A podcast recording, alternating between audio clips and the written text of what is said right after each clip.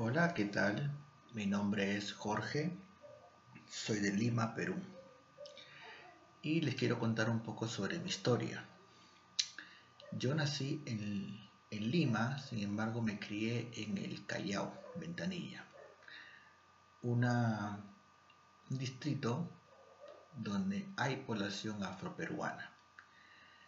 Eh, si bien es cierto, yo cuando era niño no se me inculcó el tema afroperuano, no lo percibí ni por mis amigos ni amigas eh, hasta el sexto grado, que me cambié de colegio.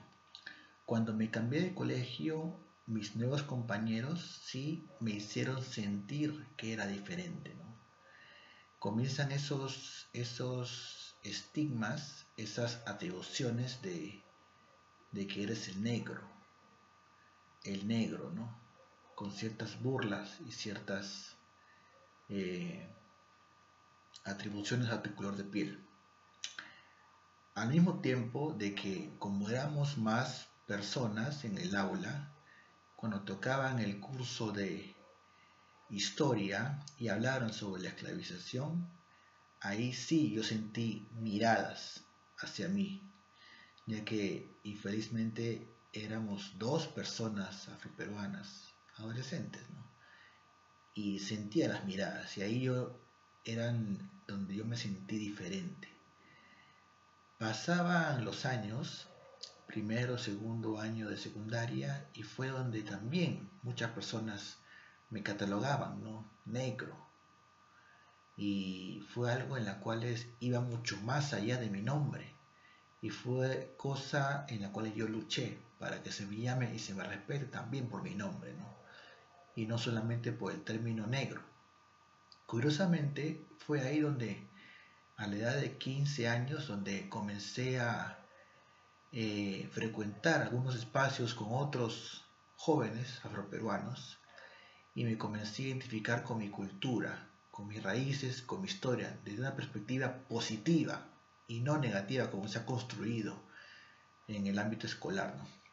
Curiosamente ahí me identifiqué como afroperuano pasando los 15 años y comencé a activar una lucha social, cultural y política.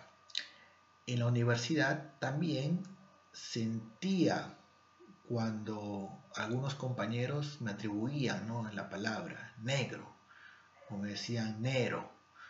Y fue algo que iba más allá de mi nombre, ¿no?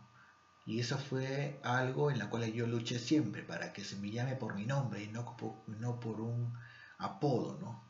Que curiosamente este, tiene una carga negativa, ¿no? Y que va más allá del nombre al cual te colocan tus padres. Fue así que yo adopté esa lucha por la autoidentificación, por el respeto mutuo y porque a cada persona, más allá de color de piel, se llame por su nombre.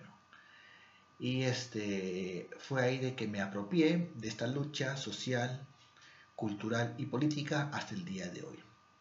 Y mi mensaje es de continuar esta lucha, de que más allá de que a cada persona se le atribuya una, un nombre, un epíteto, una un apodo, se luche porque se llame a cada quien por su nombre, ¿no?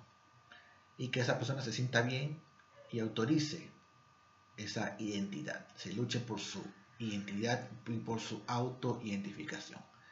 Es así que mi mensaje va a que luchemos en un país en el cual a cada cual se le trate por su nombre y no por su color de piel.